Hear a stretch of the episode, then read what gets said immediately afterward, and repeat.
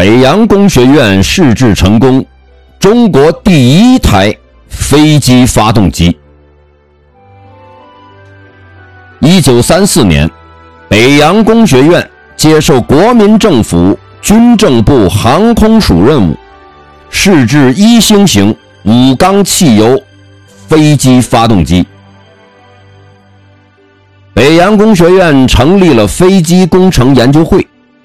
下设五个研究组：空气动力静力学组、内燃机学组、飞机制造学组、飞机场建筑学组和飞行数学组。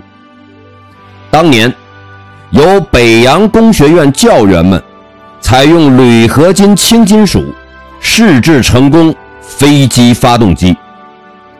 这是我国自行研制成功的第一台飞机发动机。